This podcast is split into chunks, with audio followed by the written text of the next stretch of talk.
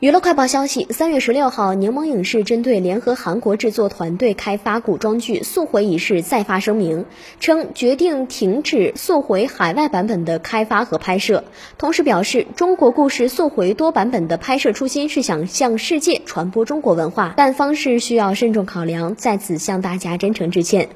随后，《速回》原著作者也发文针对《速回》争议回应。和男主同归于尽后，电视剧加网络剧全球版权已售出，购买方为柠檬影视，现经协商决定终止海外版的拍摄。